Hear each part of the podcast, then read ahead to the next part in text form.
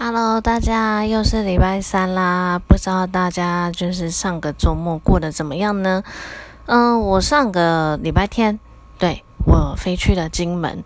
其实说老实话，我今年虽然大家因为疫情都不能出国，但我今年一直在搭飞机。对，没有听错，我今年真的一直在搭飞机，我几乎每个月都会去一次金门，对，去开庭啊，对啊。那我这礼拜天去是因为我这个礼拜一有一整天的演讲在金门，就是上午一个单位，下午一个单位这样。那刚好呃，主办单位那边就是嗯，他们有资助就是住宿的费用，所以我礼拜天就先飞过去了。嗯，短暂玩了半天，虽然其实也很常去啦，对啊，但这一次因为有租车，所以去了不少地方，那也吃了一些东西，然后礼拜一就开始我的演讲了。对，那礼拜一讲了些什么呢？其实我觉得，我后来想想，我觉得还蛮值得跟大家分享的。那或许接下来的几集可能都会讲类似的东西。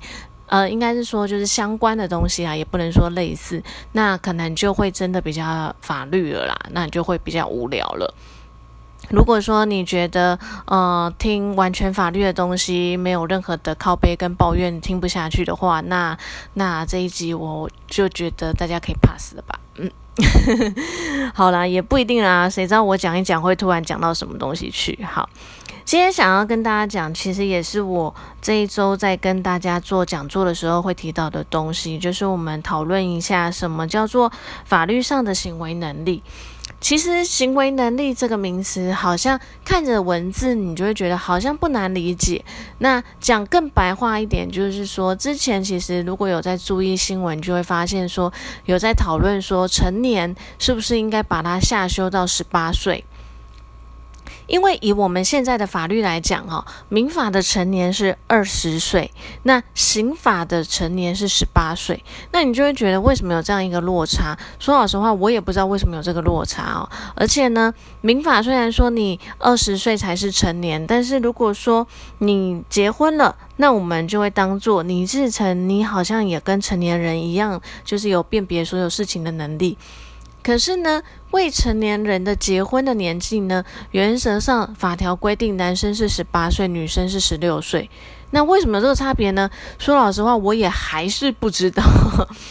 然后订婚呢，订婚男生是十七岁，女生是十五岁，到底为什么哪来那么多数字啊？而且我们读民法啊，就大一法律系读进去，就是要背这些东西，都搞不懂为什么。那我们所谓的行为能力，其实就是说你能够有效的做出一些法律行为的能力哦。那其实我们民法关于行为能力的规范，就像我刚刚讲的，满二十岁的话，我们就认为你是一个完全行为能力人哦。你可以自己做所有的事情，你也自己要负担所有的义务哈。就是说，你可以自己做决定，但你做了决定的东西以后，你要自己去承担那个结果。那。七岁以上没有满二十岁的未成年人，我们就叫他限制行为能力人。其实简单来讲，就你就想象说是大概国高中生这种年纪啊。那没有满七岁的话，我们就认为他无行为能力，也就是像小 baby 刚出生的小 baby，他大概只会哭啊，然后呃便便啊，要喝奶，就这样子而已。所以我们认为他是无行为能力的。那如果无行为能力人呢？我们刚刚讲没有满七岁就叫无行为能力嘛。无行为能力人所做的法律行为都是无效的。那你想说，可是没有满七岁的都叫无行为能力？比如说六岁、六岁半，其实他开始会讲话，会有一些想法。那这种想法当然都还是处于一个很单纯的阶段。所以这时候我们还是会认为说，如果你要做任何的法律行为的话，原则上啦。都还是需要法定代理人代替这个无行为能力的人去做了。那法定代理人来讲，通常通常会是爸妈，但是也有一些例外情形，可能会是祖父母啊这些的哈。其实我觉得法条这样规定，它是这样规定，可是跟我们日常生活中有一点不太。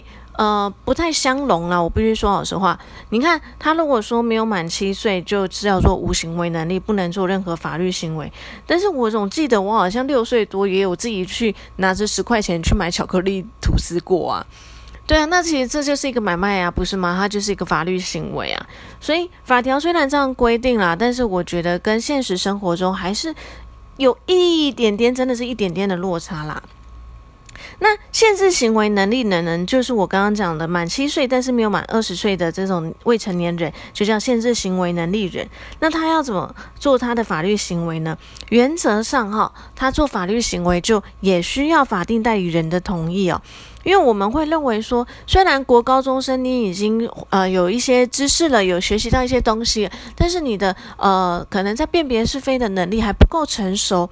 所以这时候我们就认为说，你要做一些法律行为的时候，还是需要法定代理人的同意。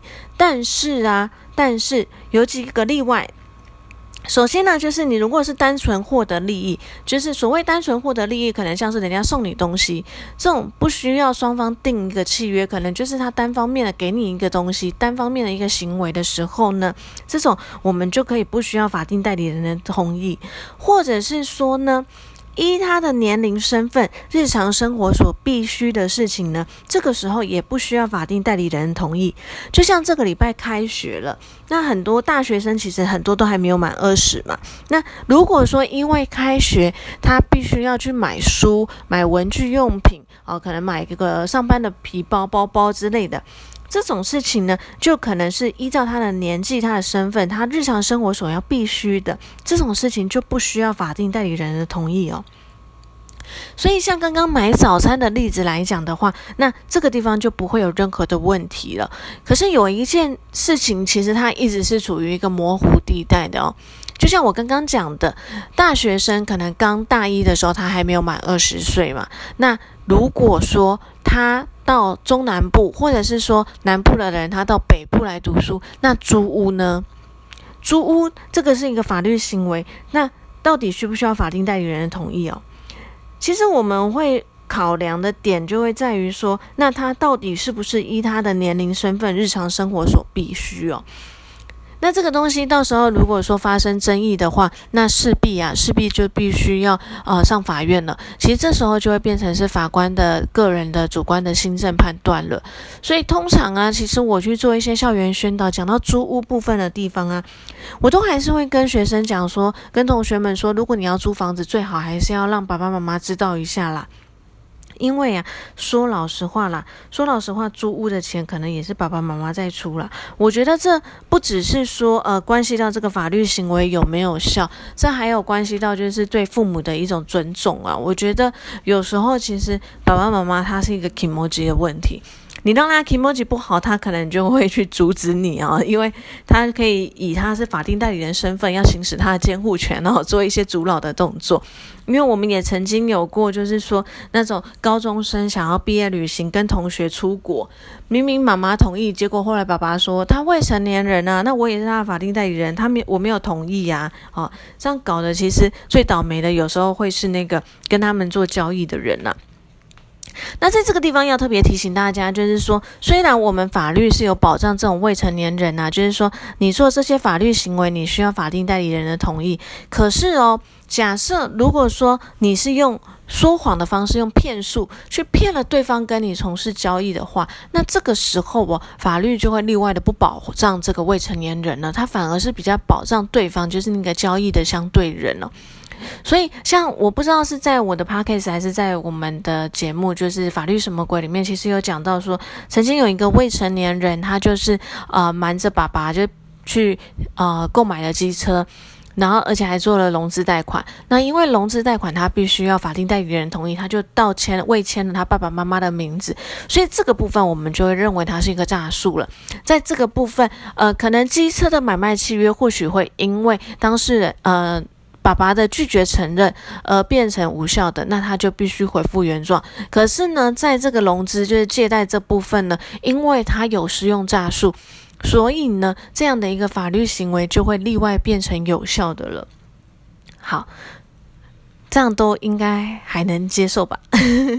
好，那最后一个想要跟大家讲的，就是说，虽然呢，虽然你可能已经满二十岁了，你是一个完全行为能力人，但是呢，你可能是在你无意识或精神错乱状况下去做一些法律行为，那它原则上也是无效的。可是啊。当然，交易的相对人一定会说：“哦，我就看你是一个成年人，我怎么知道你有没有无意识或精神错乱这些？”那其实就会闹上法法院，那之后就变成也是举证的问题啦。其实这主要会像是在比如说，呃，有一些老人家失智症，或者是发生重大车祸脑部有伤到的人一些情况下，那有时候他们的辨别是非能力啊，或者是说精神状况就会变得很不好。可是外观上看起来他就是一个正常的人，好，正常的成年人。所以在这个情况下呢，他去做法律行为，我们也会原则上啊，对方也。可以可能会合理的相信说他是完全正常的，所以在这个情况下就容易有争执，会有争议。那我们也都会跟大家讲说，假设啦，如果说真的有失智的情况，或者是说因为重大车祸导致他脑部受损、理解能力降低等等的话，那我们都会建议是说保障他，也保障大家啦，就是去向法院申请监护宣告或者是辅助宣告。那监护宣告跟辅助宣告，我觉得我们下一集再说好了。那这个东西其实简单来讲，如果大家有印象的话，以前就有听过一个名词叫做净置产，对，净资产，那它其实就是净资产的嗯更细致化的一些相关规定。那我们今天就是很法律的讲到这边好了，嗯，讲太久怕大家会睡着，或是直接真的已经跳出了。那希望大家就是说，嗯，如果真的想要听法律的东西，那就记得一定要追踪我这边。那每个礼拜三我们都会跟大家讲一些法律的东西。那如果想要轻松一点的懂法律的话，不要忘记哦，每个礼拜一下午的六点。我们在法律什么鬼见喽？那我们下个礼拜再来跟大家讲讲有关于监护宣告跟辅助宣告的部分喽。就这样喽，拜拜。